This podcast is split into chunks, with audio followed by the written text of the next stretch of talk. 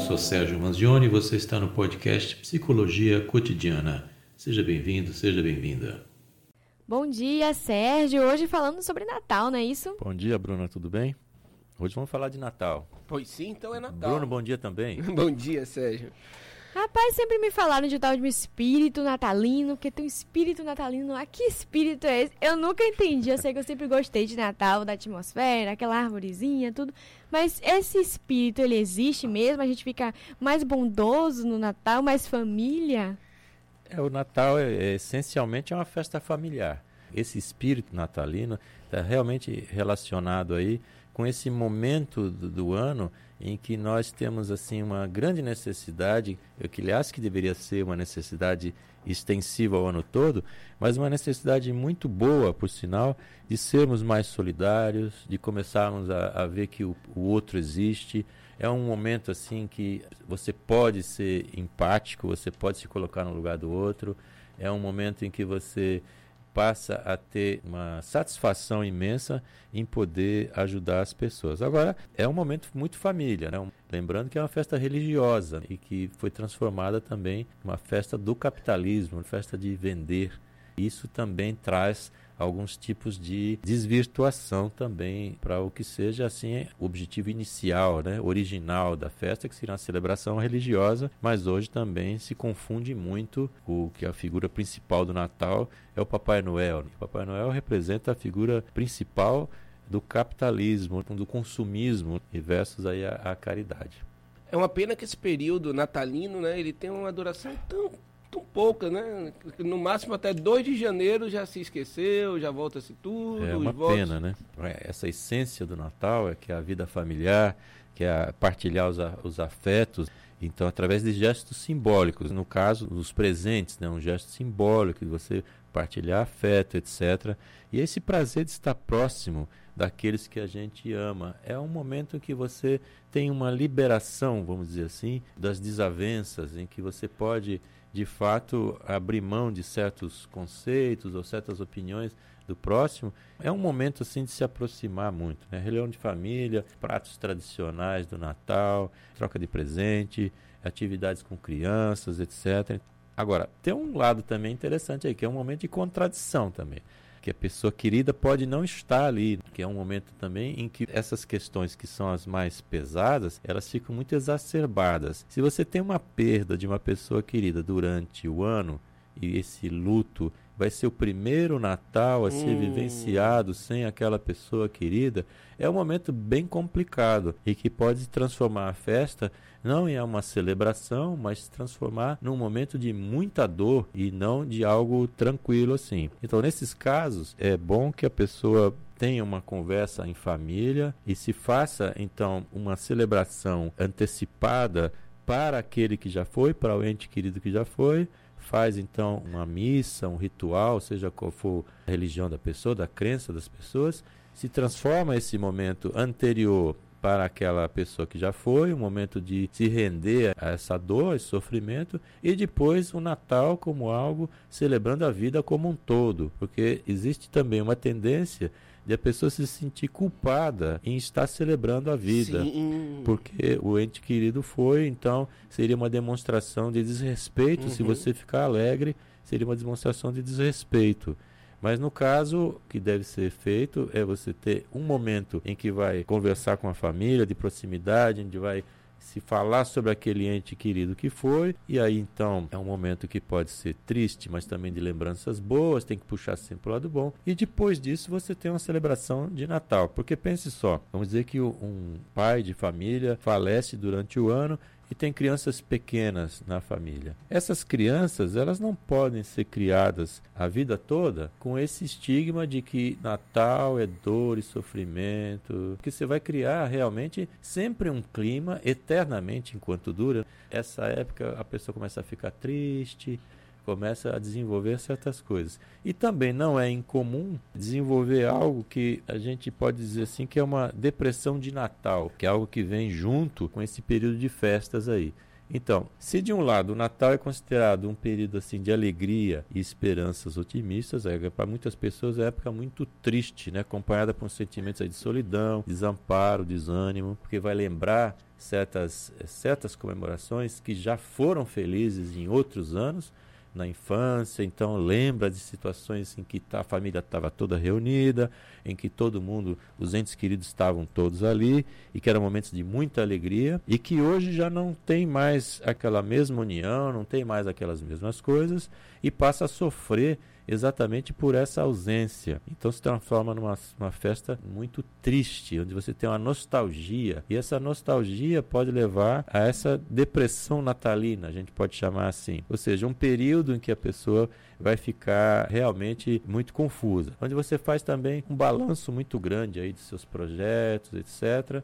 Mas isso aí é uma conversa que a gente vai ter na semana que vem, quando a gente falar aí de, do ano novo, em que a gente vai falar assim, dos projetos que vão para frente. Agora, reforçando aí, a pessoa que já está deprimida, por exemplo, já tem uma depressão, nesse momento assim, esse tipo de situação pode reforçar. Então, a depressão de Natal normalmente é duração breve, uns dias antes da comemoração isso começa e depois costuma terminar depois da celebração. No caso nosso aqui, vai para o verão, existe uma outra celebração, as coisas são mais em período de férias, então existe uma tendência disso ser diluído, né? Então, alguns fatores aí que podem contribuir para essa depressão de Natal são o aumento do estresse, no final do ano também tem um aumento de estresse natural, parece que o ano ele precisa, tudo que você não fez o ano todo, você precisa terminar em uma semana, em 10 dias, porque parece que se não, você não fizer aquilo naquele momento, você não zera. As empresas também têm muita cobrança, porque é fechamento de balanço, é fechamento de meta. Então é natural que haja um aumento de estresse. E também quando chega nesse ponto, você vai ver que muitas das expectativas não foram realizadas, né? Outra coisa que pode piorar, né, a depressão de Natal, favorecer, no caso, às vezes a dificuldade de estar com a família. Às vezes a pessoa mora em outro estado, mora em outra cidade, mora em outro país e não tem condição de estar naquela presencialmente junto. Hoje é minimizado um pouco, porque você pode estar por vídeo ou por você pode estar conversando naquele momento, mas não é a mesma coisa de você estar junto. É como eu já falei também, essa lembrança de natais passados é uma coisa que atrapalha muito. A pressão social aí também muito grande para consumo excessivo, mudança da rotina que já tem, né? E como voltando àquele começo da fala, é sentir a falta de alguém que já não está ali. Por falar em consumo sério e em expectativa, como lidar com a espera, principalmente das crianças, por tal presente, mas os pais não têm condições e aí trazem uma outra lembrança ali, a criança se frustra. E aí? Esse é um processo que ele culmina no Natal, né? Mas é um processo de trabalho que tem que ser feito durante o ano todo e durante toda a formação da criança. Os pais devem, ou pelo menos deveriam, passar esse tipo de valores para as crianças e que o valor das coisas e o reconhecimento pelas coisas não está no material, não está em algo material que se dá, não é um prêmio que você ganha durante o ano por ter tal, essa ou aquela conquista. Mas esse valor tem que ser trabalhado assim diariamente. É dar valor às coisas. Hoje é muito difícil trabalhar isso porque esse consumismo exacerbado, ele faz com que você transforme as coisas muito rapidamente em obsoletas. Então você tem uma obsolescência programada aí. Então, quando você está lançando hoje um iPhone 11, por exemplo, mas já está pronto o 12, o 13, já isso já está bem lá na frente. E as próprias empresas, falando assim em termos de smartphone, que é um dos grandes presentes natalinos hoje em dia, você vê que, mesmo que você queira manter um aparelho mais antigo, os aplicativos começam a não funcionar, a bateria você já não encontra, o sistema operacional não atualiza, eles vão travando. Às vezes você tem um aparelho funcionalmente bom, mas que não serve para nada. Aí você vai e troca. Então, voltando à questão, é preciso que se coloque na cabeça das pessoas, não só crianças, mas também dos adultos, é que a gente não vive em função de receber prêmios no Natal por tarefas conseguidas durante o ano. Até pode, você pode dar um prêmio para a pessoa, você realmente fez um ano excelente na escola, etc. Então, um presente aqui. Mas Em relação ao outro lado, por exemplo, vamos dizer que aí uma criança, vamos colocar o exemplo bem lá em cima, a criança está esperando um iPhone 11. Tem gente que realmente dá um iPhone 11 para uma criança, gasta 5 mil reais, eu nem sei quanto está custando hoje um, e dá para uma criança. E se ela recebe um iPhone 8, zero quilômetro, funcionando, ela não quer. E não estou falando só criança, não, estou falando adolescente e adulto também.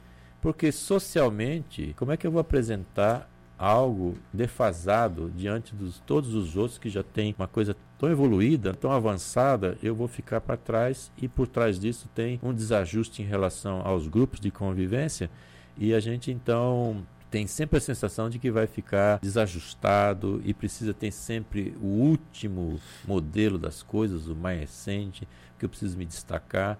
Isso só são sintomas de que a gente vive uma sociedade em que o valor das coisas está sendo dado para o material e não para as questões mais importantes, que são as questões, os princípios, vamos dizer assim, morais que regem a sociedade, mas aqueles que são os valores principais, o amor, a compreensão, a solidariedade, a tolerância.